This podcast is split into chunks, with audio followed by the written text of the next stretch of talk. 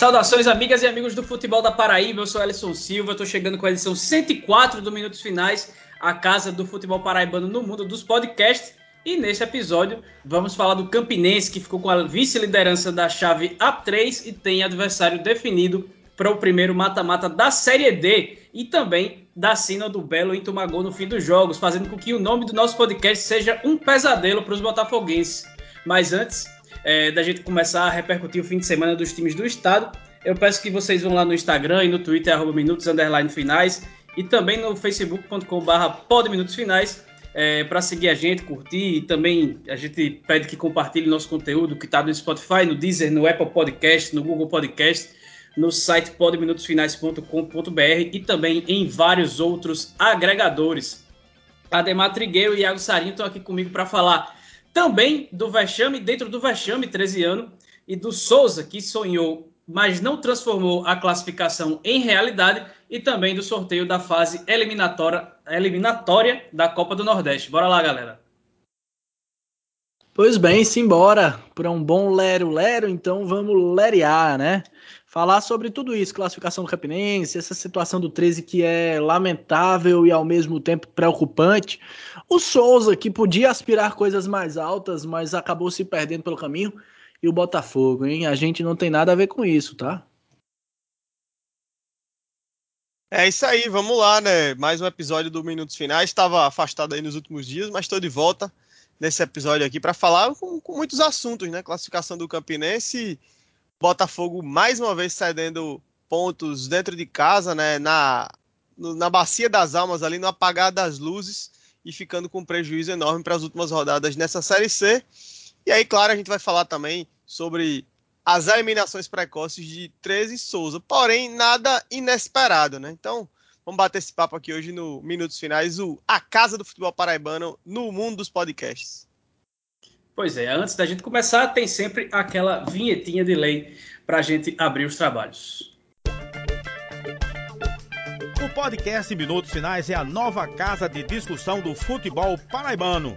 Você pode ouvir onde e quando quiser. Basta ir no Spotify, Deezer, YouTube ou no site minutosfinais.com.br para ficar muito bem informado com as melhores opiniões sobre o futebol paraibano.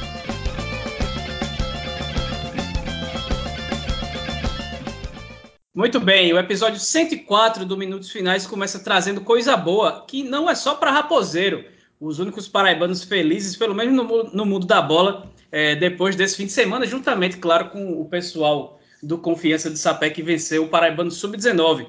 Mas o ouvinte do Minutos Finais tem direito a 15% de desconto em canecas, camisetas, tapetes, quadros, garrafas térmicas e outro balaio de coisa na loja Chique Chique, que é referência na temática nordestina, tudo feito com muito capricho por nossa amiga Priscila. E para ter direito a essa vantagem, na hora que for finalizar a compra, manda lá a palavra-chave da semana, que é empolgou, porque o Campinense goleou o Calcaia e vai com moral para o mata-mata. Então, para ter os 15% de desconto, use a palavra empolgou e ela ainda pode acumular com mais R$ reais de cashback para quem realizar o pagamento via PicPay. É moleza demais, então aproveita aí. Mas a gente não vai, não vai falar da Raposa agora. Vamos falar do Belo, porque se a gente deixar para o final, é capaz dele tomar mais um gol. Gerson Guzmão mudou de esquema, voltou a ter uma linha de quatro, quatro zagueiros, deixou o Gabriel Iano no banco, colocou uma linha lá na frente com o Elton Felipe, Ederson e Juba. Clayton fez uma boa partida, só não fez uma partida melhor do que a de Tinga, que foi irretocável enquanto esteve em campo. Tsunami chegou a fazer 1 a 0 no primeiro tempo, ele que foi uma das novidades, entrando no lugar do Gabriel Araújo, para fortalecer um pouco mar uma marcação ali no setor, já que ele tirou um dos zagueiros que compunham a trinca defensiva até a rodada passada. Mas depois que o Tinga saiu, veio o problema. O time se desmantelou e aos 46 minutos do segundo tempo, é, sempre nos acréscimos, falha da Amaral, que substituiu o camisa 2. E assim como o Rogério, diante do Volta Redonda, ele não marcou o cruzamento que veio lá de longe. O Luiz Gustavo, que tinha entrado no lugar do Daniel Felipe, entrou em vez de entrar o Gabriel Iano, que vinha sendo titular até a rodada passada, o Luiz Gustavo também cochilou e o lateral esquerdo Manuel foi muito feliz ao cabecear, encobrindo o Lucas, que nada podia fazer a não ser lamentar mais dois pontos que o Botafogo joga no lixo nas últimas partidas. É a quarta partida em sequência sem vencer e tem dado sorte, porque só agora ele foi sair do G4, mas ainda está no bolo. é, de forma que até chega a impressionar. É, depois a gente fala do que a gente pode esperar do confronto direto com o Manaus de Pisa da próxima rodada, mas eu queria primeiro que vocês avaliassem e analisassem a partida em si e, e depois também o resultado, porque eu acho que dá para dissociar essas duas coisas nesse jogo do último domingo lá no Almeidão. Com certeza, Ellison. Acho que dá para a gente fazer sim essa separação entre resultado e exibição. Porque o Botafogo já vinha alguns jogos sem fazer grandes partidas, essencialmente né, o jogo contra o Floresta e também na rodada anterior contra o Altos, foram partidas abaixo. E nesse jogo o Gerson fez o que algumas pessoas vinham apontando, acho que a gente já falou sobre isso também, é, que era uma necessidade de uma mudança tática mesmo, né? Porque o esquema com três zagueiros funcionou em, na, na maior parte da competição, porém já mostrava que não estava sendo mais tão efetivo, né? Os adversários já vinham prontos para jogar contra o Botafogo dessa forma. E ontem o Gerson estamos gravando aqui na segunda-feira, né? O Gerson promoveu uma mudança tática, voltou para voltou a jogar com a linha de quatro e o Botafogo jogou muito bem, especialmente na segunda etapa. É, até uns 25, 30 minutos do segundo tempo, o Botafogo fez uma grande exibição levando em conta aí o nível que a gente pode esperar para uma Série C, né? Mas o Botafogo construiu muitas triangulações, rodou a bola muito bem, preservou a posse de bola com qualidade, né? Tendo um cuidado muito grande com o passe, que é algo que o Gerson Guzmão cobra bastante dessa equipe. Né, para que o passe seja feito sempre com qualidade. Né, o Botafogo é uma equipe que busca muita aproximação, não não, não usa tanto do, da bola alongada. Né? Essa é a ideia de jogo do Gerson Guzmão e ontem o time conseguiu fazer isso né? Especialmente na segunda etapa. Primeiro tempo ainda foi muito aquele jogo bastante estudado, né? Mas o Botafogo já foi melhor, conseguiu encontrar o gol com o Tsunami, né? Uma jogada ali dentro da área, né? A partir de uma cobrança rápida de falta, cruzamento, o Ederson conseguiu rolar, o Tsunami marcou. Foi um gol importante do Botafogo e um gol imponderável. Detalhe é que o Tsunami tinha é, marcado o gol da última vitória do Botafogo, que tinha sido contra o Paysandu, né? Também no Almeidão por 2 a 1 acho que na 11 primeira rodada se eu não me engano. E aí o Botafogo vai para esse confronto contra o Tom Benz, o Tsunami vai lá e marca. Então estava tudo desenhado para dar certo. O time fazendo uma grande segunda etapa, perdeu gols, né? Teve um lance do Clayton muito bonito dentro da área que ele poderia ter marcado. A bola acabou subindo um pouco a mais. Teve uma bola do Ederson, né, que o goleiro Felipe do Tom Benz fez uma defesa espetacular, né, a queima-roupa, um chute do Ederson, é, um chute alto, né, quase rente ao travessão, em cima do goleiro, o goleiro conseguiu fazer uma grande defesa, entre outras oportunidades que o Botafogo acabou desperdiçando, porque estava com volume de jogo nesse momento, mas não conseguiu ampliar o placar. E aí, quando deu 35 minutos mais ou menos, o Gerson teve que fazer as alterações, o Tinga, como você mesmo falou, Ellison, fez uma grande partida, assim, mas realmente uma exibição muito boa, né, do Tinga, que jogou com a camisa 2. Destacar também a partida do Pablo, que foi muito bem, ou seja, essa dupla de volantes jogou muita bola ontem, né, deu, deu fluidez ao ataque botaf botafoguense, ao mesmo tempo cons conseguindo garantir uma solidez defensiva é, boa, né, então realmente foi uma grande partida do Pablo e do Tinga, mas o destaque realmente foi o Tinga e o Clayton, que também jogou muita bola. Quem ficou abaixo, mais uma vez, foi o trio de ataque. Acho que o Juba ainda sobressaiu um pouco mais, porque é um cara que consegue circular mais e, e e ajuda né, nesse processo de criação também. Mas o Elton Felipe e Ederson, mais uma vez, estiveram abaixo e não aproveitaram as oportunidades que tiveram. Né? Então, assim, foi um jogo onde o Botafogo fez uma boa partida, merecia vencer, merecia vencer, pelo menos aí com um placar de 2 a 0 na minha opinião. O Tom Bense é, deu um ou dois chutes, se eu não me engano agora. Acho que foi só um chute antes do gol, né, no, na, em toda a segunda etapa. E aí o Botafogo, mais uma vez, sendo o Botafogo, leva um gol aos 48 minutos né, do segundo tempo. Essa foi a, a, segunda partida nessa Série C que o Botafogo é, entrega resultados aí nos últimos, já nos acréscimos, né? Fez a mesma coisa contra o Volta Redonda.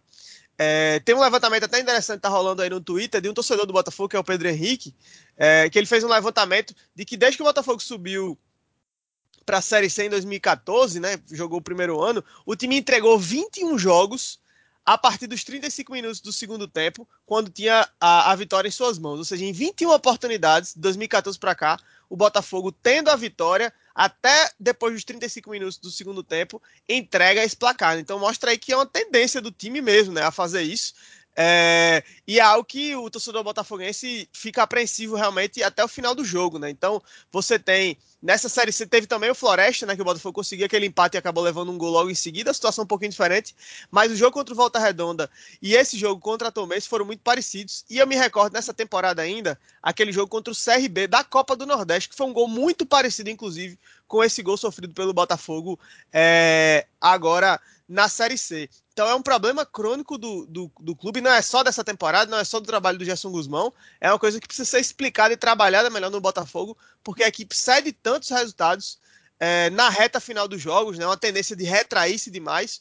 Ontem acho que ficou explicado nesse jogo contra o Tom Bense, ficou muito explicado pelas saídas do Tinga e do Clayton, né, a entrada do Amaral, é, que recuou demais o time. O Amaral não tem essa, essa saída de bola com qualidade como o, o, o Tinga conseguia entregar. Então o time acabou perdendo o meio campo. O Marcos Aurélio, para mim, sinceramente, é mesmo que tenha um a menos, não consegue mais produzir. Absol não fez absolutamente nada ontem, não consegue é, parar uma bola, tentar é, segurar o ritmo do jogo. Então, realmente, o jogador inefetivo era muito melhor de repente ter colocado um outro zagueiro para realmente fechar a casa do que ter um, um, jogador a menos que foi o que efetivamente acabou sendo o, o Marcos Aurélio. Então, assim, um jogo onde o Botafogo foi bem, mas um resultado muito ruim pela circunstância e também para a tabela. O Botafogo agora quatro jogos sem vencer né, sai do G4 depois de um longo período dentro desse grupo de classificação e fica agora numa situação muito complicada, tendo que ir para um jogo fora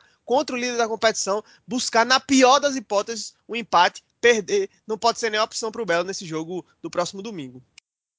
Pois é, eu acho Ademar, que... Ademar, vai, Ademar. vai contigo, vai, vai, vai, vai, é, vai, vai. Vamos seguindo aqui, que além do Manaus, o Botafogo tem para ele à frente o Jacuipense e o Santa Cruz, que estão já pela hora da morte, dificilmente vão conseguir escapar do rebaixamento. Então, o Jacuipense, por exemplo, tem quatro pontos a menos que o Floresta, que é o oitavo colocado. O Manaus, além do Belo, tem o, tem o Ferroviário e o Paysandu. O Volta Redonda tem Jacuipense, Floresta e Tombense. O próprio Tombense, além do voltaço na última rodada, vai pegar antes Floresta e Santa Cruz. O Paysandu ainda vai jogar contra Ferroviário, Altos e Manaus. E se a gente quiser colocar o Ferrão nessa briga, é, mesmo depois de ter demitido o Francisco Diá nesse fim de semana, o time cearense vai pegar o Paysandu, o Manaus e o Floresta. Então acho que é ponto pacífico para todo mundo que o Botafogo tem a tabela mais acessível, acho que entre aspas, daqui para o fim dessa fase, né?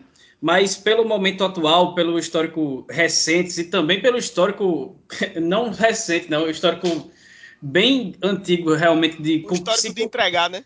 Exato, de se complicar em partidas que em teoria, em teoria, em teoria seriam fáceis. É, ele estando já agora fora do G4, dá para imaginar que termine as próximas três rodadas dentro da zona de classificação para o quadrangular do acesso? Dá para imaginar, dá para imaginar, mas com ponderações importantes. Antes eu queria falar sobre é, esse estudo, né, esse levantamento do Pedro Henrique que o Sarinho mencionou, que esse problema crônico do Botafogo sempre, é, de forma até melancólica para o torcedor do Belo, a gente precisa recordar que foi dessa forma que o Botafogo permitiu que dois acessos escapassem. Então, realmente é algo que precisa ser corrigido, né? É algo que precisa ser é, amadurecido, precisa ser refletido no seio do clube. Isso não passa pelo atleta. Se é algo que vem sendo recorrente, isso precisa passar pelos dirigentes, precisa ser conversado com a comissão técnica, precisa haver uma forma de se trabalhar isso de cima para baixo, porque é, é, quando chega dentro das quatro linhas, propriamente já tem passado é, é, é, por muitas outras situações, né? Um, um jogador ele não chega para jogar com a camisa de um clube meramente porque ele chegou. Para ele chegar, o, o, o, treinador teve que botar ele em campo, o preparador físico teve que preparar, o gerente de futebol precisou mapear, o presidente precisou assinar e daí por diante. Então, isso precisa ser amadurecido, precisa ser analisado, precisa ser refletido para que possa, portanto, ser corrigido.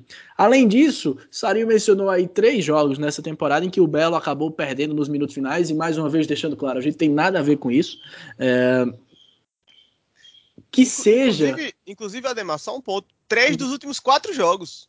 Pois é. Passagem, né? Exatamente. Então, que seja o limite dessa temporada. Beleza, perdeu, ah, já foi. cabe a, a, reflexão, a análise, mas que fiquem também as lições, né? É necessário aprender com os erros do passado. Então é importante parar, olhar para trás, observar tudo isso que já ocorreu e tentar corrigir esses erros para não voltar a cometê-los, em especial nesse momento, porque restando três rodadas para o término da primeira fase e projetando uma possível classificação ao quadrangular final que permitiria mais seis jogos, a gente está falando só dos jogos cruciais, de partidas decisivas, onde você não pode perder ponto por bobagem. Então isso precisa ser avaliado, precisa ser observado com muito carinho no seio do clube no seio do Botafogo para corrigir que o Botafogo consiga chegar nessa reta final com poder de decisão propriamente. Poder de decisão essa que faltou na partida de ontem. Como o Sarinho bem mencionou, o Botafogo teve chances de matar a partida, inclusive, e acabou é, sofrendo o, o gol de empate já na Bacia das Almas. Quanto à possível classificação, tem condições? Tem condições. Mas também é muito importante observar que, apesar de ter um caminho teoricamente mais fácil, o Botafogo pode vir a encarar a Jacuipense e talvez o Santa Cruz na última rodada, mas principalmente a Jacuipense na próxima rodada, num possível jogo do rebaixamento dessa equipe baiana. E há de se convir, é mais difícil enfrentar um time é, é, tecnicamente limitado numa situação de desespero, como é um, um jogo do rebaixamento propriamente, do que enfrentá-lo na metade da tabela, porque o fator emocional e o fator motivacional que envolve a equipe adversária nesse tipo de circunstância é muito maior do que num jogo de meio de tabela, de metade de campeonato, onde essas situações e essa pressão externa da tabela não estão tão afloradas. Então, por mais que o Botafogo, em tese, tenha um caminho tranquilo uh, ah, para terminar essa primeira fase, é necessário também que o Belo faça desse caminho tranquilo. E aí sim, uh, poder vislumbrar uma possibilidade de classificação à, à próxima fase. E aí, para dar uma olhada, para dar uma pincelada bem de leve, é, é, vale salientar, por exemplo, que neste momento o Botafogo não tem, por exemplo, só não teria é, é desempenho dentre as equipes que estão acima dele, só não teria desempenho pior nos últimos cinco jogos do que o Volta Redonda, que voltou a vencer nessa rodada, mas perdeu dois jogos e empatou dois. Isso levando em consideração as últimas cinco partidas. Botafogo venceu uma, uh, quatro, cinco rodadas atrás, tem três empates e uma derrota. Quer dizer, é, a, acima dele, a Tom Bense tem duas vitórias e três empates, Paysandu duas vitórias, dois empates, uma derrota, e o Manaus três vitórias, um empate e uma derrota. Quer dizer, os concorrentes diretos estão vencendo, estão num momento melhor. O Botafogo precisa se recolocar na competição se quiser almejar o acesso. Ô, Ellison, deixa eu só, deixa eu só pôr duas pitadas de sal nessa nossa, nessa nossa conversa aqui, antes da gente já ir o término dela. É, bem lembrado isso da questão da campanha que. Essa questão da campanha que a Ademar colocou agora, e o detalhe é que desses últimos jogos, né? Dois jogos onde o Botafogo foi bem, foi superior, contra o Volta Redonda e contra o Tomense, ou seja, dois adversários que estão acima do Botafogo hoje, né, onde o Botafogo cedeu nessa mesma situação os empates é, nos minutos finais, né? E seriam aí, por exemplo, você estaria tirando um ponto de cada um desses adversários e somando quatro para si. Né? Então o Botafogo estaria hoje numa condição muito mais favorável se tivesse. Seria o líder. Exato, o Botafogo, seria nessas condições, seria o líder com 26, o Paysandu teria 24, o Manaus teria 23, Tom Bense teria 22 e o Volta Redonda provavelmente dançaria nesse teria G4, teria seria 22. Líder, seria, líder com, é, tipo, seria líder com 5 pontos de vantagem, né? Imagina. A, a é, vantagem para os mais três rodadas. uma vitória. Daria uma vitória da, é, classificação. da classificação. Exatamente. Então, assim, o quanto esses pontos já estão custando ao Botafogo. A gente não está nem falando aqui do final da competição, quando a gente for olhar se é que vai ou não se classificar, né? Mas esses pontos já custaram, porque mesmo que o Botafogo se classifique, por exemplo, dificilmente ele vai se classificar entre os primeiros colocados. Isso já implica também já no chaveamento, olhando a competição mais para frente. Porém, nesse momento que o Botafogo tem que focar de fato é a classificação. Um ponto positivo é que para quem sofreu até a última rodada é, do campeonato passado na briga contra o rebaixamento, o Botafogo hoje não tem mais possibilidade de ser rebaixado. Né? Então esse é um alento aí para o torcedor, tá salvo do rebaixamento, né? Só que o problema é que o time já estava projetando outras coisas, né? E aí, Ellison, trazendo só para fechar um dado do, do Chance de Gol, né? Que é o site de estatística que eu particularmente uso bastante, porque são bem confiáveis. É, o Botafogo tem hoje 66,5% de chance de classificação enquanto que o Volta Redonda tem 62,7. Ou seja, mesmo estando na frente, o Volta Redonda, os dois têm a mesma pontuação, né, o Botafogo ainda tem uma porcentagem maior de chance por conta justamente desse chaveamento que a gente falou, é, dessa tabela, aliás, que é um pouco mais acessível para o Botafogo. Porém, Manaus, Paysandu e Tombense já estão todos na casa dos 80% de chance. Né? Então, o que a estatística nos mostra hoje é que, basicamente, Botafogo e Volta Redonda estão na briga aí por uma última vaga na classificação, que seria justamente nesse momento essa quarta vaga. O Ferroviário ainda tem chance de, de briga, mas só tem 12%. Né? O Altos também tem 3,5%. Então, assim, basicamente, se a gente for olhar pelo lado das estatísticas, Botafogo e Volta Redonda hoje brigam por uma última vaga de classificação aí para a próxima fase da Série C. É, vai ter emoção até o fim, mas é uma emoção que talvez o torcedor botafoguense não precisasse passar justamente por esses pontos que foram perdidos. Mas o ponto positivo, como o Sarinho bem mencionou, é o fato de já estar livre da briga contra a degola, já não tem mais essa chance, apesar de estar tá aspirando, estar tá mirando a parte de cima da tabela, mas é muito positivo a gente ter pelo menos a garantia de um clube paraibano com, com calendário, em especial com essa Série C que é tão bacana, né? Vamos torcer que, que essa situação melhore, né? Que o Botafogo possa de fato vislumbrar uma possibilidade de acesso. Mas pelo menos a Série C a gente já tem. É, eu acho que para encerrar, o que preocupa mais sobre essa, esse jogo de ontem é que o Gerson Guzmão colocou em campo praticamente tudo que tinha que podia render alguma coisa no ataque. Né? A gente tinha no banco de reservas dele só o Marcos Aurélio e o Luan Lúcio para o setor ofensivo. O Marcos Aurélio, o Iago já bem falou que não dá para esperar mais nada, rende muito pouco. E o Luan Lúcio também, é, tirando alguns primeiros jogos que ele fez razoáveis, mas depois ele não consegue contribuir nem começando jogando e nem depois que perdeu a titularidade entrando no segundo tempo. Então, parece que vai ter que ser com isso, vai ter que se virar com isso aí nesses três jogos que faltam para tentar buscar a classificação. E tem um detalhe, né, Ellison, que o Botafogo tem o sexto ataque do campeonato só, né? Tá na, tá na quinta posição, mas, por exemplo, o ataque do Altos é melhor do que o do Botafogo, né? Que marcou 16 gols. Então, assim, de fato, a solidez defensiva do Botafogo ainda vem sendo importante, mas ela já não é tão sólida como foi em outros momentos, né? O Botafogo cedeu gols em todos os últimos jogos, né?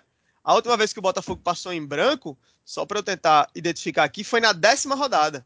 Né? Então levou gol na décima primeira rodada, na vitória por 2x1 contra o Paysandu. Né? Tomou gol contra o Volta Redonda, tomou gol contra o Floresta. Aliás, teve o 0x0 contra o Altos. Né? Isso, 0x0 contra o Altos. Mas, ou seja, nas últimas cinco rodadas, só, do, só em dois jogos o Botafogo conseguiu passar em branco. Né? Então, aquela solidez defensiva que tinha, de já ter sido a melhor defesa, inclusive, de toda a Série C, isso já passou. E em contrapartida, o ataque não consegue mais, né? não, não tem conseguido marcar gols, não tem conseguido produzir. Uma peça como o Elton Felipe, que vinha sendo um dos destaques da equipe, é um jogador que desde a lesão não conseguiu se recuperar. Ele até fez gol no retorno né, ao Botafogo, mas não vem conseguindo produzir como vinha como vinha produzindo em outras partidas, que era um cara que, que conseguia num contra um ter a vantagem, né? Criava bastante. Então o Elton não tem conseguido produzir. O Ederson só marcou um gol na estreia contra o Botafogo, depois passou em branco em todas as partidas seguintes. Né? O Juba é que vem sendo destaque, por incrível que pareça, é o cara que, desse trio de ataque, tem marcado mais gols aí nas últimas partidas. Pois é, para quem é, não se serve de alento até para o Botafogo. Uh, ontem, com o término da primeira fase da Série D, eu sei que talvez não seja o ideal, mas dá para garimpar ou, ou, dar uma procurada com carinho aí em um ou outro atleta que venham da divisão inferior e que possam de repente agregar nessa reta final, ajudar aí na, na, nessa situação, né? Agora eu acho que isso só nessa situação só se realmente o clube conseguir avançar para para a fase seguinte. Eu, e aí eu nem sei se, se dá tempo ainda de contratar, né? Porque tem aquela janela, eu confesso que agora eu não me lembro, se vocês tiverem essa informação aí. Eu acho que acho... até dia 10 agora, Iago. Até dia é. 10 já, né? Exatamente. Então tá na fase final. Hoje, inclusive, o Lohan, que foi atacante do Botafogo ano passado, né? Anunciou que estava saindo do América Mineiro. Um bocado de gente se empolgou aqui é, da torcida do Botafogo, mas é, ele tá indo, parece, pro confiança, né?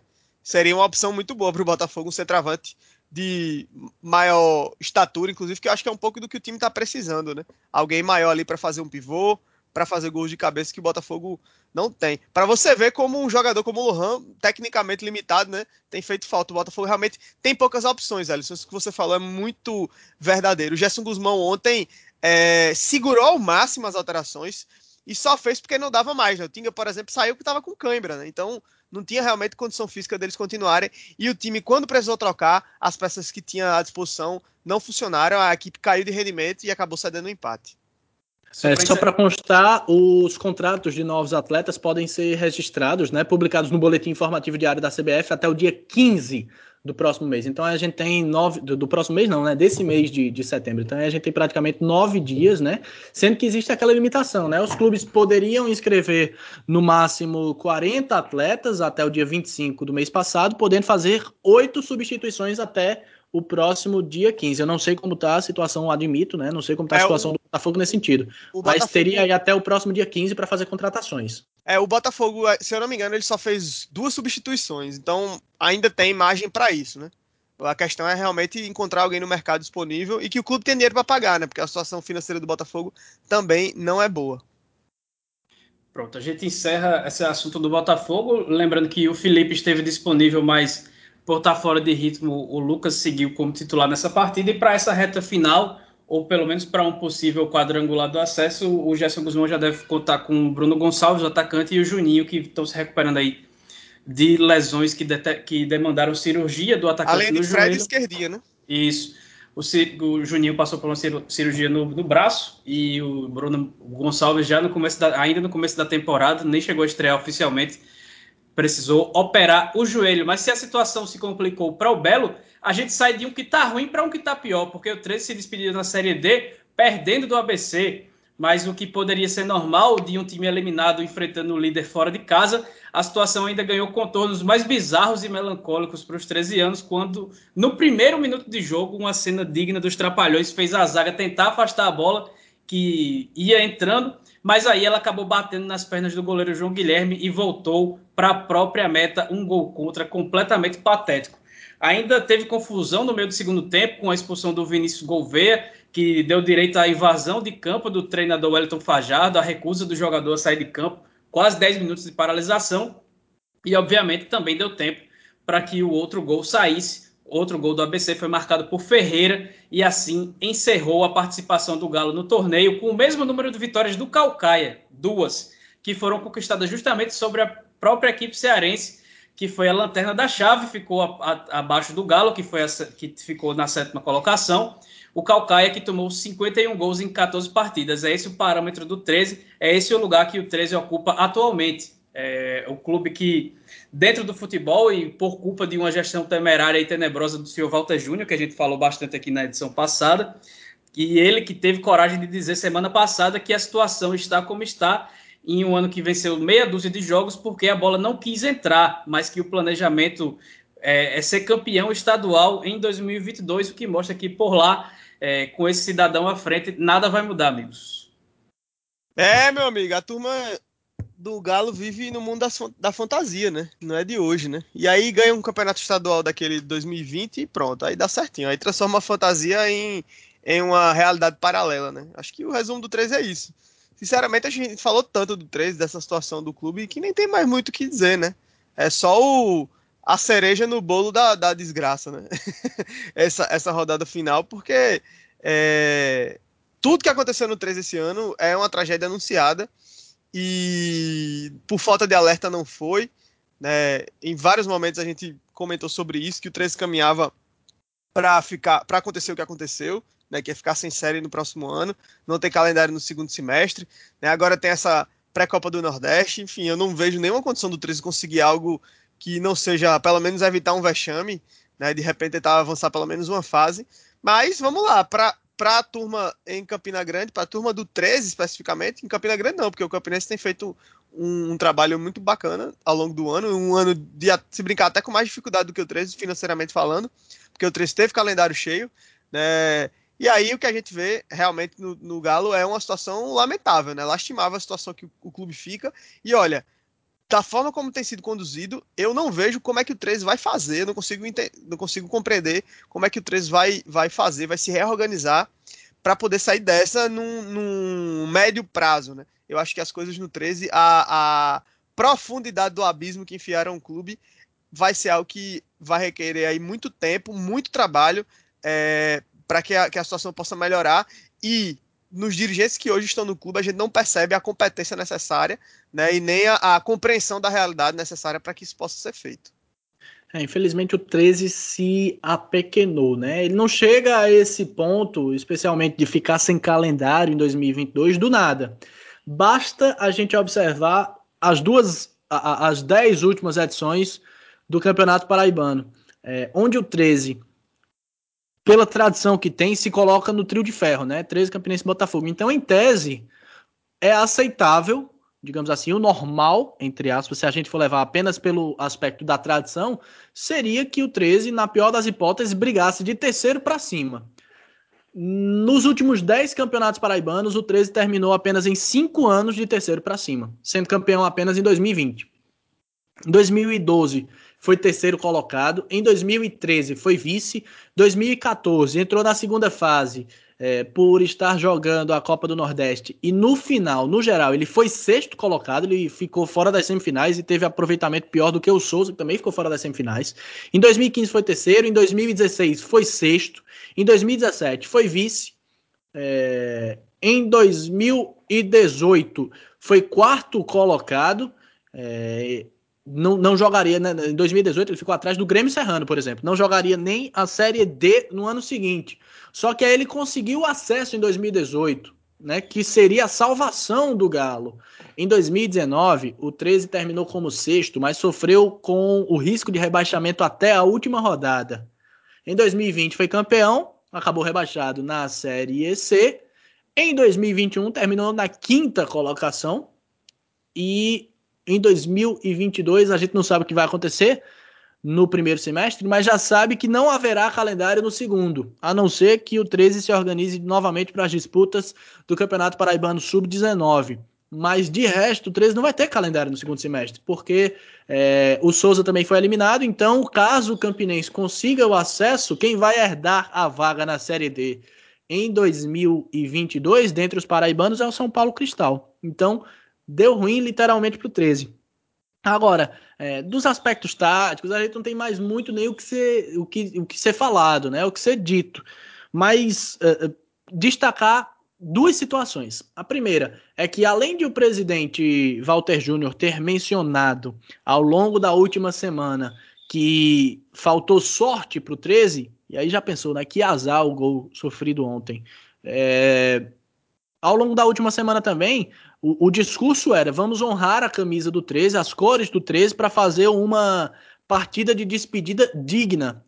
Ora, torcedor 13 anos, com o devido respeito, vamos lembrar das demais partidas do 13 ao longo do ano. Conte nos dedos quantas foram dignas. Pouquíssimas. O 13 venceu apenas seis jogos no ano. Os jogos memoráveis do 13, que podem ser lembrados, é, é, num primeiro momento assim, seriam os empates com CSA e Fortaleza e a derrota na Copa do Brasil para o América Mineiro. Nem os momentos mais dignos do ano foram vitórias. E aí você vai com esse discurso de jogar pela honra e com um minuto de jogo você faz a bizarrice que você fez. É o melhor resumo do que foi o ano de 2021 do 13, que infelizmente, pelo que eu trouxe é, instantes atrás sobre o retrospecto do Galo do Campeonato Paraibano nos últimos 10 anos, não é apenas um resumo é, de um recorte de tempo limitado. Isso é uma tragédia anunciada, é um clube que vem se deteriorando ano após ano para chegar ao momento que está. Né?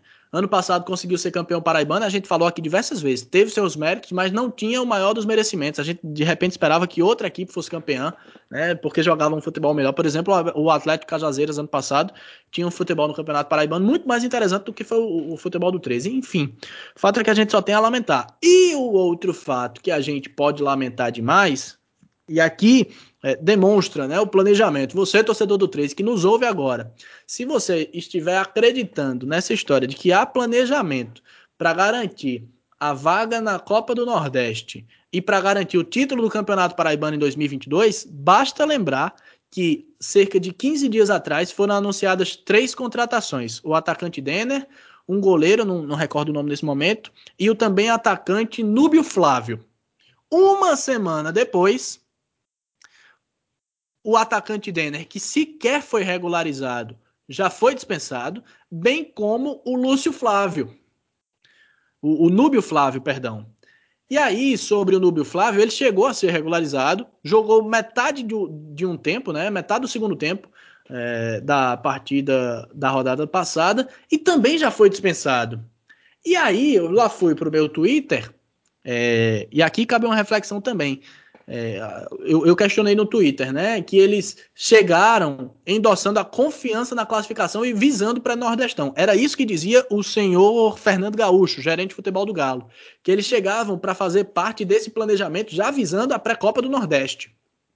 E também por acreditar na possibilidade de classificação ainda à segunda fase do Campeonato Brasileiro da Série D. Isso na semana que antecedeu aquela partida da semana passada contra o Atlético Cearense, certo? Os atletas já foram dispensados. Cara, se eles viessem sem salário, se eles viessem para jogar de graça, ainda não seria de graça. Porque quando você está tratando do meio do futebol, de um jogador do futebol, tem o custo do translado para o jogador chegar até aqui, ele não paga isso do próprio bolso. Tem a hospedagem do atleta, esse tipo de acordo, para você que não sabe, não é pago pelo atleta. O clube, na pior das hipóteses, ou abriga o atleta num alojamento, ou vai pagar o, o a hospedagem, um aluguel. Tem a alimentação, tem a regularização, que varia de acordo com as federações, né, de onde vem e para onde vai, mas que gira por baixo em torno de 1.300 a 2.000 reais, não é um custo barato, mesmo que o atleta venha sem salário. Se ele viesse sem salário para jogar por amor, ainda teria custos neste sentido. E aí fica o questionamento: quem é que está pagando essa conta? Eu fiz esse questionamento no meu Twitter e, para minha surpresa, o próprio Núbio Flávio respondeu com as seguintes palavras: abre aspas. Quem paga essa conta? Ninguém, porque no 13 não existe essa palavra, pagar, fecha aspas. São as palavras do próprio Núbio, Núbio Flávio, que chegou e atuou pelo 13 no período de uma semana. Se ele está dizendo, quem sou eu para contestar? Enfim, planejamento é algo que não existe no 13. E pelo visto, pagar, arcar com os compromissos também não. Rapaz, assim, vamos montar um time nosso. A gente começa a trazer os caras e não paga, pô. Se tá funcionando lá no Galo, vai dar certo com o nosso time também. Planejamento, né? Agora é, sim, o ruim. O planejamento gente... é não pagar, tá sendo cumprido a risca, né? O ruim de a gente fazer esse tipo de planejamento é que, por exemplo, de onde é que a gente vai tirar dinheiro para regularizar os caras? Eu não consigo pagar essa é, conta. É verdade. Esse... E a alimentação. Né? Pois é, e a alimentação? E a, a alimentação, mas a alimentação a turma ficou também sem, sem ter direito. E a hospedagem faz igual também o 13 fez esse ano, né? Que é alugar os apartamentos e não pagar, né? Pois é, é complicado. Aí, nesse é momento, eu só consigo recordar da semana em que o João Leonardo é, teve aquele, aquele problema, né? Que teve atleta lá que ficou sem, sem auxílio no momento de doença, enfim. E eu lembro de ter questionado um dos atletas do 13, eu mantive contato com um dos atletas, ele disse, Ademar, a situação é exatamente essa. Eu não vou me identificar, não fale que eu tô, tô falando isso por aí, mas a, é, eu já vi muitas situações ruins, eu já vivi muitas situações ruins no futebol, mas nunca como eu tô vivendo aqui no 13. E aí depois o João Leonardo veio, botou a boca no trombone também, e ele foi. É, é o que ele havia mencionado foi questionado por um dos dirigentes do 13, dizendo que ele estava inventando conversa porque seria demitido, que tudo que acontece no 13 acontece é, com do bom e do melhor, né? Os termos eram esses, né? Que os atletas são tratados com tudo do bom e do melhor e que estariam chegando jogadores de primeira linha para honrar as camisas do Galo. Parabéns aos envolvidos. Tá aí, né? A, a temporada do 13 é um, ela, ela vale em termos de crise, de desastres, em termos de gestão, ela vale por, assim, por uma década, né? O que aconteceu nessa temporada do 13, você pode diluir por uma década, que ainda assim vai ser muito para qualquer clube profissional e para um clube da história do 13. A gente está falando da equipe profissional mais antiga em atividade no futebol da Paraíba, né? Um time que tem história, tem uma grande massa de torcedores. Né? Uma massa de torcedores que colocou esse clube na, no primeiro pote da Team Mania, garantindo recurso para o time, né, para a própria gestão, recurso importante, recurso vultoso, para você ter a condição de gerir o clube, de pagar as dívidas, e aí o 13 pega esse dinheiro e todo o resto e vai paulatinamente colocando isso na lata do lixo, né? É, é, lamentável o que acontece com o 13. E, e, nós estamos presenciando um episódio que eu, sinceramente, não me recordo. Nós já vimos grandes crises no futebol paraibano, né, dos clubes aqui, porque a, o amadorismo ele ainda é majoritário, né? São raros os rompantes de profissionalismo no nosso futebol. Mas o que a gente tem visto no 13 e nessa temporada especialmente, né, é um, é um completo desastre na gestão. E o pior é que parece realmente que a turma vive num mundo da fantasia, né? Ou tentam enganar o torcedor e a si mesmo, né? Tem gente que ainda embarca nessa conversa, tem torcedor que, por incrível que pareça, embarca nisso. Vai ter gente ouvindo o podcast aqui dizendo que a gente está comemorando a, o que tá acontecendo no 13, né? Sempre tem, sempre tem, mas não tem nada de comemoração, é só a realidade. Aí, na realidade, a gente tem duas coisas a fazer. Ou a gente sofre, sofre, chora e morre né, de sofrimento, ou a gente tenta, de alguma forma, encontrar alguma razão para sorrir, né? Porque senão a gente não sobrevive. Tem sido assim no Brasil e no futebol paraibano, no caso do Galo, segue a mesma regra. Né? Se você for lidar com a realidade com o sofrimento e a dor, você desiste né? da vida. Né? No Galo, a gente tem que tentar encontrar alguma razão para sorrir, porque é só tragédia uma acima da outra e nós não temos nenhuma responsabilidade sobre isso. Inclusive, avisamos e tenho dito. Pois é, Sari, só para complementar rapidamente, é... e o 13 ainda teve oportunidades, né? O 13 foi campeão paraibano no ano passado, chegou para essa temporada 2021 com as disputas garantidas de Copa do Nordeste, Copa do Brasil e Série D. Se esse ano, com essas condições, o 13 conseguiu é, ter, infelizmente, esse nível tão. Eu não consigo encontrar outro termo. Tão patético. Imagine em 2022, quando o 13 vai ter apenas, até o momento, Campeonato Paraibano por disputar, podendo também chegar à Copa do Nordeste, o que, na minha humilde opinião, não é uma missão das mais fáceis. Imagine como pode ser o 13 em 2022 jogando apenas Campeonato Paraibano o, o só a sorte, uma das sortes que o 13 tem é que a torcida é extremamente apaixonada e aí você acaba fugindo da razão por conta da, da, da sua paixão, né?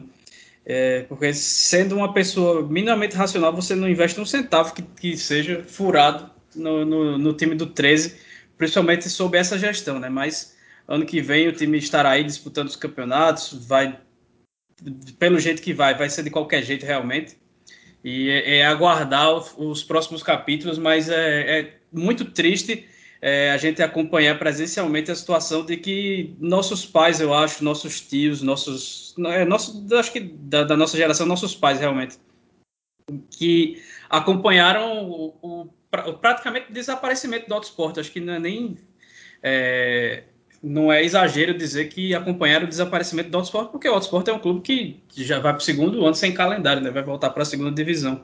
E aí não estou dizendo que isso vai acontecer com o 13, mas a gente vem vendo um apequenamento muito brutal de uma equipe que é das poucas equipes tradicionais do futebol paraibano. Mas seguindo. muito so... rápido, né, Alisson? E muito, muito rápido. Muito, né? rápido, muito mais rápido. do que o exemplo que você citou, por exemplo, do Autosport. Né? Isso. E, e, e, com, a massa com, de, com a massa de torcedores muito maior também, né? Exato. E com oportunidades que talvez o Autosport não tenha tido. Porque é, é, vale mencionar, apesar de, desse retrospecto é, delicado, digamos assim, no Campeonato Paraibano nesses 10 últimos anos, também vale mencionar que nestes 10 últimos anos o 13 esteve na Série C do Campeonato Brasileiro, conseguiu dois acessos, né?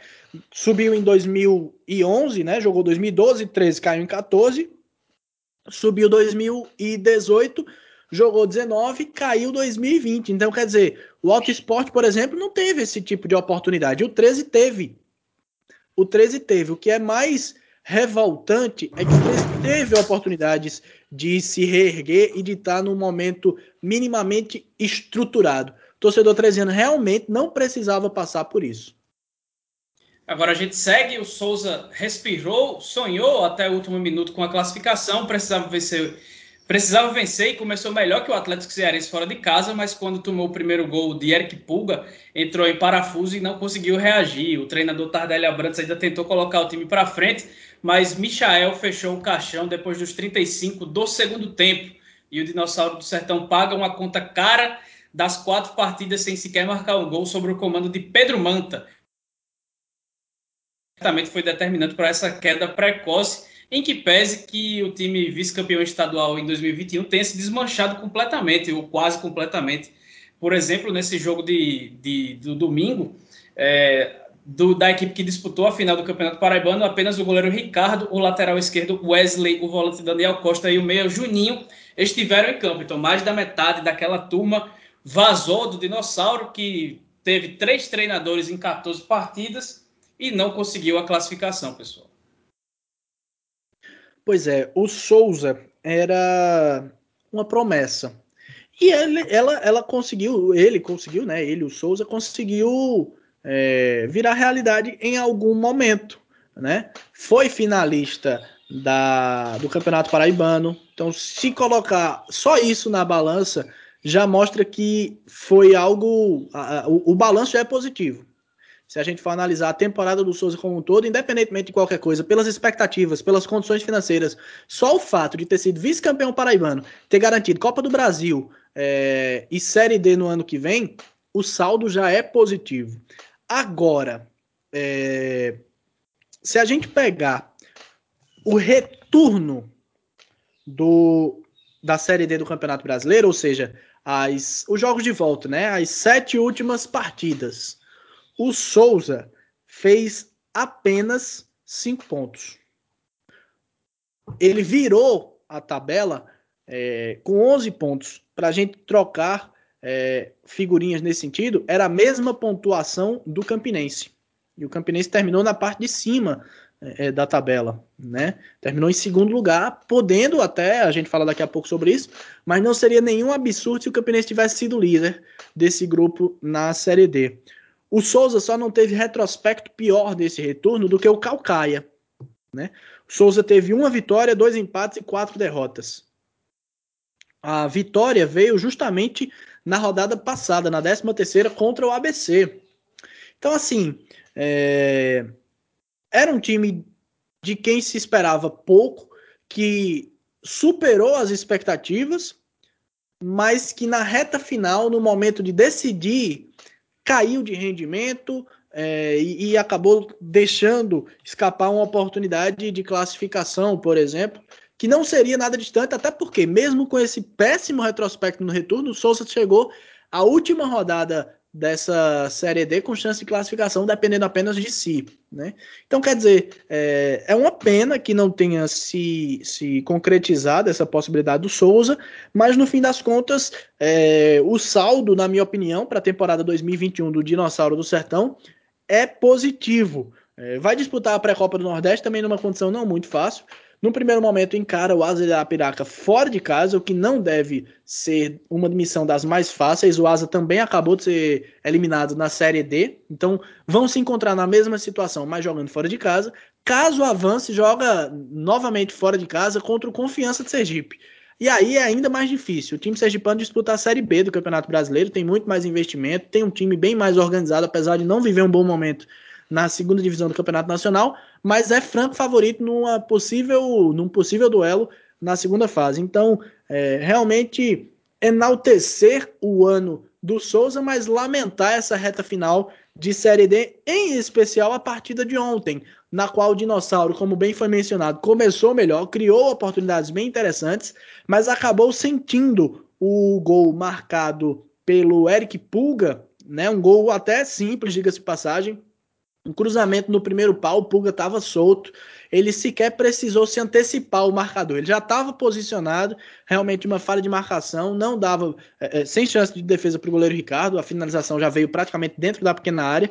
Então, realmente é lamentar essa situação e enaltecer de fato a temporada do Souza, na minha opinião. Balança um pouco mais para o lado de cima, apesar do, do término triste. Acho que. Acho... É, ô, Iago, acho que dá pra gente deixar por isso mesmo. Acho que não se esperava tanto do Souza assim. E aí, é. pra gente. Com, pra gente eu, só ia, eu só ia dizer que o, o, dinossauro virou um dinossauro paraguaio, né? O Souza. foi, exato. Começou, que... começou com tudo. No Paraibano também foi um pouco disso, né? Meio que perdeu o fôlego na reta final também, né? Acabou chegando já numa condição de maior fragilidade pro Campinense. Na Série D começou muito bem, mas aí perdeu o fôlego também, foi se desmantelando, né? Eu acho que dá para levar mais por essa linha do que a Demar colocou, que assim, na, entre, entre mortos e feridos, ao menos o Souza conseguiu, pela temporada que fez, garantir calendário para o próximo ano, né? E isso, sem dúvida alguma, já é algo muito importante para uma equipe sertaneja que tem muitas dificuldades para ser montada e para ser mantida, especialmente. E só para a gente traçar um paralelo de novo é, com o que a gente falava do 13, tem gente que dá a desculpa das questões financeiras, né? Se a gente for pegar só pela questão financeira, o Souza não deveria ter tido um retrospecto melhor do que o 13 ao longo do ano e conseguiu fazê-lo em todas as competições que disputaram juntos, né? Exatamente. Então a gente vai partir agora é, para a parte que, que, parte que nos cabe, né? Eu acho que é, antes de ir para o sorteio do Paraná-Nordestão, a gente fala de quem está sorrindo. A gente falou de muita tristeza até agora, mas o Campinense fez 5 a 0 no Calcaia e nem precisava disso tudo, porque o América de Natal conseguiu a proeza de perder de virada para o eliminado central, é, o que por si só colocaria a Raposa na vice-liderança caso empatasse com o Calcaia que fosse. Mas ainda assim, o time que foi dirigido por Hélio Cabral, porque o Roniel Ribeiro acabou dando susto em todo mundo durante a semana, sentiu dores no peito, teve que passar por um cateterismo que, graças a Deus, não detectou nada grave. Ele acabou sendo poupado para descansar e se medicar durante o fim de semana, mas acabou ainda presente na, nas tribunas ali do Amigão para acompanhar a partida. E acabou gostando do que viu, porque o, os gols saíram com Serginho Paulista, Cláudio Anselmo, Fábio Lima e Michel Benec é, com destaque para o primeiro gol de Anselmo, que converteu o pênalti depois de entrar no intervalo do jogo, já para ganhar moral contra o adversário mais fraco da chave, com a segunda posição, o Campinense vai para o mata-mata para decidir em casa o segundo jogo contra o Sergipe, que será seu adversário por ter sido o terceiro colocado do grupo A4. E aí, o que é que, como, já, como a gente já sabe, dá para avaliar muito pouco uma vitória contra o Calcaia, por qualquer placar que seja mas acho que é um importante passo para ganhar moral aí para esse mata-mata que está por chegar, né? Pois é, a vitória contra o Calcaia não chega a ser um parâmetro, mas o desempenho que foi mostrado dentro de campo tem alguns pontos positivos a serem, serem destacados, né? Ah, o primeiro deles, a boa participação, a boa prestação do Serginho Paulista, volante que atuou no lugar do Patrick, foi um jogador que foi contratado, é, eu não lembro bem se no início da Série D ou se na reta final do Campeonato Paraibano, mas que não havia disputado jogos é, pelo Campeonato Paraibano, chegou depois do prazo limite de, de contratações, né? Foi contratado propriamente para a Série D, acabou se envolvendo naquela briga na partida contra o Souza, acho que na terceira ou quarta rodada, ficou suspenso por meia dúzia de partidas e, portanto, só foi liberado para voltar a jogar propriamente nessa reta final. E aí, ontem o Serginho Paulista teve a oportunidade de entrar como titular diante da suspensão pelo terceiro amarelo do Patrick. E foi uma grata surpresa. É um jogador bastante experiente, rodado, é, consta no seu currículo, por exemplo, acessos pelo operário do, do de Ponta Grossa, né, do Paraná. E o, o Serginho Paulista, na minha opinião, foi um, uma grata surpresa, digamos assim, surpresa porque não havia mostrado ainda suas credenciais, mas era um jogador de quem se esperava alguma coisa e ele de fato correspondeu, né? Mostrou tranquilidade é, para começar a construção da jogada lá atrás, para fazer desarmes, para avançar junto com o bloco para pisar na área, inclusive chegando para finalizar nesse lance do primeiro gol e dando opção em alguns outros lances, por exemplo, se o torcedor do Campinense for parar para rever os melhores momentos, vai lembrar que o Matheus Regis, por exemplo, no finalzinho do segundo do primeiro tempo, foi bem fominha num contra-ataque, acabou acertando a trave. Quem estava do lado dando opção de passe era justamente o Serginho Paulista, né? Poderia ser o Cláudio, poderia ser o Marcelinho, mas não, era o volante Serginho Paulista. Ele que fez apenas a sua terceira partida né, pelo Campinense, a primeira como titular. É, outros aspectos que podem ser observados a respeito da partida de ontem, propriamente. Fábio Lima, craque do, do, do, time do Campinense, indiscutivelmente. É um jogador para quem não se tem um substituto dentro do elenco. Uh, o Rafinha, capitão, é outro atleta para quem não se tem um substituto pela forma que ele joga, mas a depender das, das, circunstâncias e da necessidade e de uma possível situação de suspensão do Rafinha, por exemplo, pelo que apresentou ontem o Serginho Paulista, não acho que seria nenhum problema que atuassem juntos Serginho e Patrick, por exemplo, ou até mesmo o Ítalo, hipoteticamente, mais à frente da zaga, enfim. É...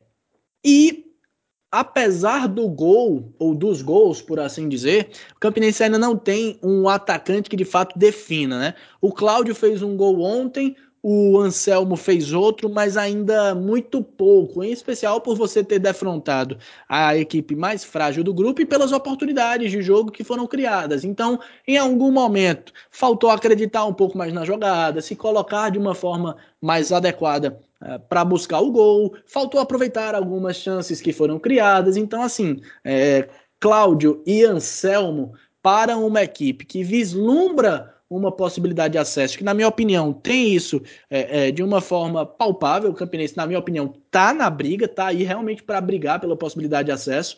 Eu acho que eles ainda estão abaixo do que se espera. Mas de resto, quando a gente pega toda a equipe, todo o encaixe que o time vem tendo dentro de campo, tudo que vem sendo feito, eu acho que o Campinense tem sim condições é, de brigar por esse acesso não apenas por ter um time entrosado e bem organizado, mas por ter boas opções, boas soluções dentro do elenco. Se a gente para para pensar, a partir do goleiro Mário Gatu, né? Tem o Camilo como alternativa. Na dupla de zaga, entra uma peça, sai outra. Você não perde tanta qualidade, você pode perder de repente a bola longa do Clayton, do, do Clayton, perdão, mas você permanece ali com a segurança na recomposição do Everton, com a tranquilidade do Ítalo, com a versatilidade do Michel Benetti. Então você tem opções, você tem alternativas na zaga, independentemente de quem esteja jogando. Você vai para as alas, de um lado você tem Felipinho e Denis, que basicamente apresentam a mesma coisa, mas o Felipinho tem um pouco mais de porte físico. Do outro lado você tem jogadores com características completamente diferentes. João Vitor um pouco mais defensivo, Felipe Ramon um pouco mais ofensivo, mas sempre atuando naquela mesma linha é, de competitividade. No meio de campo, você, hum, pela partida de ontem, você viu que você tem três volantes com totais condições de atuar como titulares, né? No caso, Rafinha, o Patrick e o Serginho Paulista. Mais à frente, você tem o Marcelinho armando, mas agora você teve também a chegada do Dione, que atuou por alguns minutos ontem. É, a gente tá gravando na segunda-feira, né? Atuou por alguns minutos na partida deste domingo e pelo pouco que mostrou, agradou, e além disso, já vem com um currículo que lhe permite é, a expectativa de que ele seja um cara que venha para agregar realmente. O Dione, por exemplo, foi destaque no América de Natal, no Operário Ferroviário, foi bem também no Sampaio Corrêa.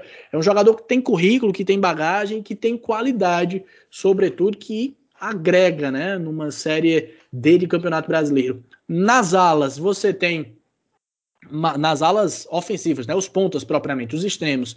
Você tem Matheus Regis de um lado, você tem Fábio Lima do outro.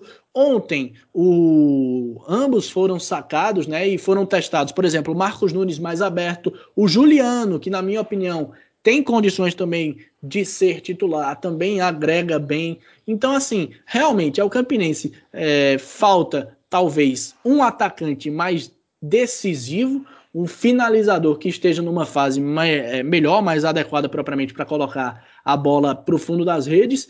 E se a gente parar para observar o retrospecto recente, se o Souza, eu mencionava há poucos instantes, ele foi o, o segundo pior time, o vice-lanterna nesse retorno de Série D do Campeonato Brasileiro no grupo 3, o Campinense seria o líder.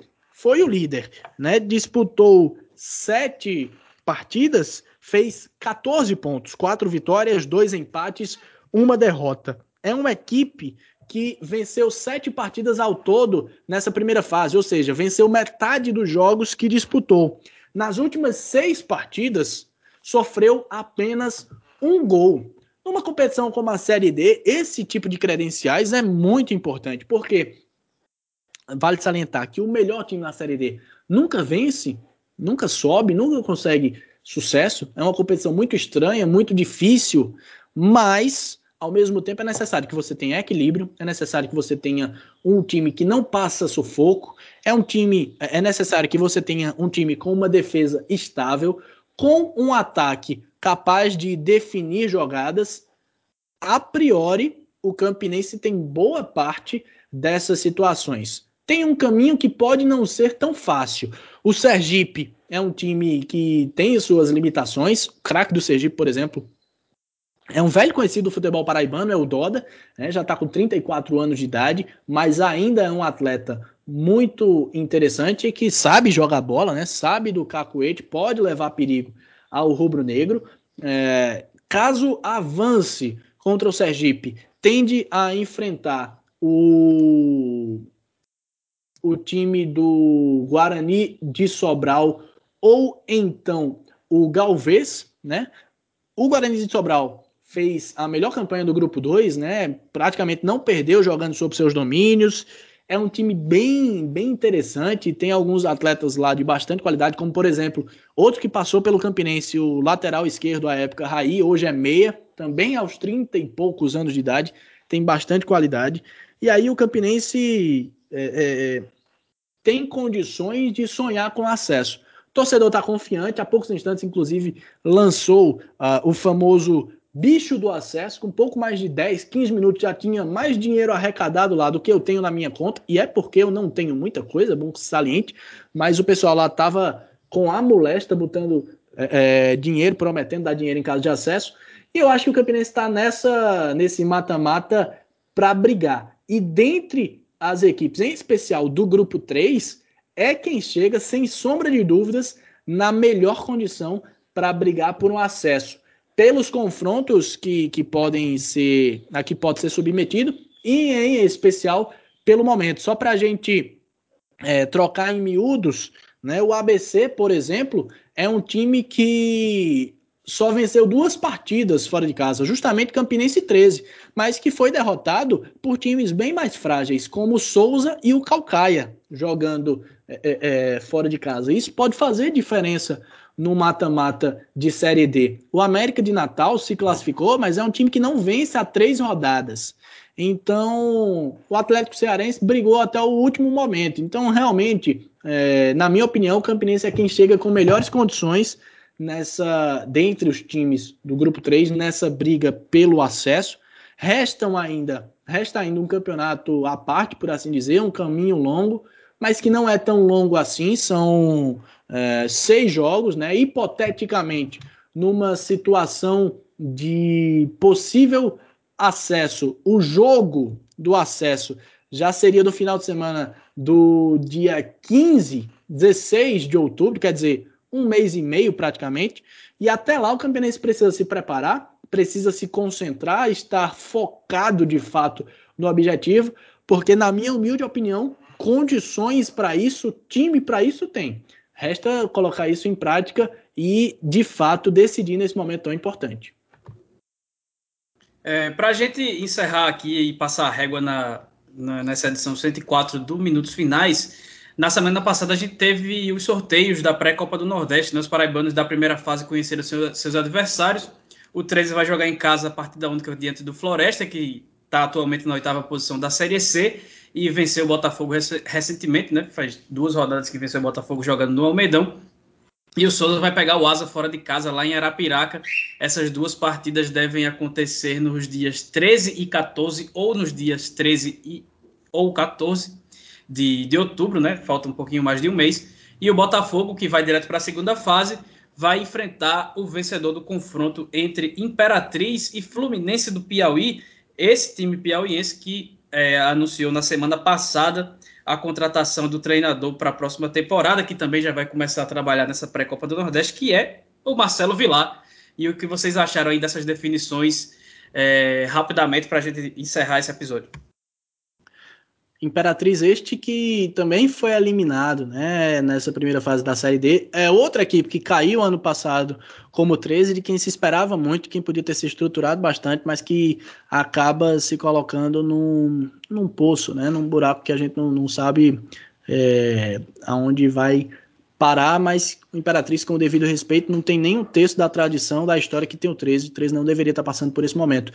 Mas é um sorteio é, interessante para os clubes paraibanos, só que eles precisam estar atentos, né? Na minha humilde opinião, pelo planejamento, pela organização que tem neste momento, quem realmente chega com possibilidade de brigar de forma mais efetiva por essa vaga na Copa do Nordeste, na fase de grupos de fato, em 2022, é o Botafogo. 13 e Souza vão ter que penar, vão ter que comer dobrado e vão ter que mostrar um planejamento que nos últimos dias não tem se mostrado para conseguir alguma coisa, mas que se isso se concretizar, não vai ser de forma nada fácil, né?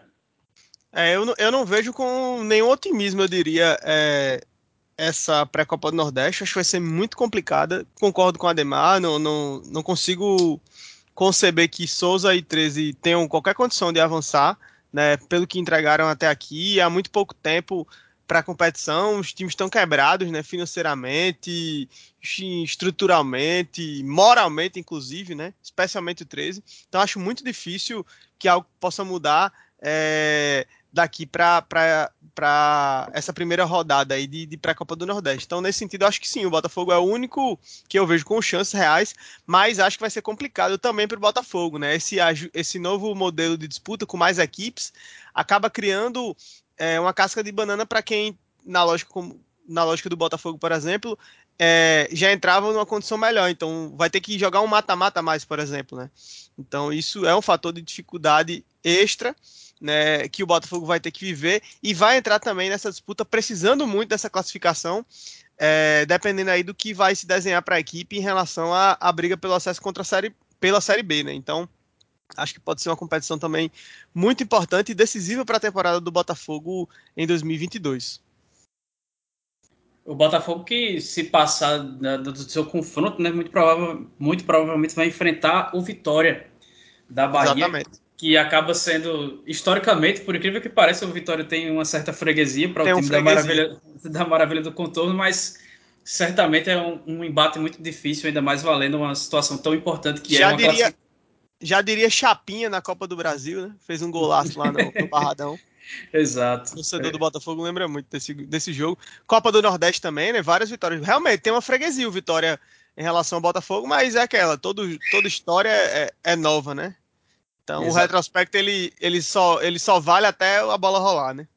Exatamente. Recentemente, acho que foi em 2019, teve um, um 2 a 0 3 a 1 não sei, lá, da, no Barradão, que o Marcos Aurélio fez um dos gols de falta mais bonito que eu vi na minha Isso. vida, de teve muito um 4 longe. teve um 4 a 0 acho que 2016, pela Copa do Nordeste também no Almeidão. Fred, inclusive, que hoje está no Botafogo, nessa época jogava no. Acho que foi 4 a 1 na realidade. Negócio foi 4 assim. a 1 fez um gol, fez gol de falta. Isso, exatamente. É, então tem, tem um histórico, sim, tem um histórico de freguesia aí, realmente. Pois é, então a gente vai encerrando essa edição 104 do Minutos Finais. Agradeço ao Iago. Em ao... tempo, só para a gente trazer números, né? A gente trabalha com números. Na Copa do Nordeste, por exemplo, é, Botafogo e Vitória disputaram 11 partidas. Só houve um empate. O Vitória venceu 6 e o Botafogo venceu 4. Mas não deixa de ser um número é, legal, né? Um número interessante. Então tem uma freguesia é, mais recente, né? Pro lado é. do Botafogo, né? Pois é, já houve vitórias é, do Vitória mais expressivas no passado, mas para a gente trazer é, as últimas seis partidas, por exemplo, de 2011 para cá, o Vitória venceu apenas um em 2017 pela Copa do Nordeste, o Botafogo venceu três e houve ainda dois empates. Que aí é já na retomada da Copa do Nordeste, né? ou seja, nos modelos mais recentes. Né? Exatamente. Então tem essa freguesia aí, o torcedor do Botafogo pode até se animar, mas acho que com a situação de momento do time na Série C não dá para imaginar muita coisa, não. Mas a gente vai encerrando agora esse episódio 104 do Minutos Finais. Lembrando que vocês podem e devem nos seguir nas redes sociais. A gente está no Instagram, no Twitter, arroba Minutos Finais. Estamos também no facebook.com.br podminutosfinais. E nosso conteúdo que você deve espalhar por aí está no agregador de sua preferência. Então se cuidem, se vacinem e até a próxima.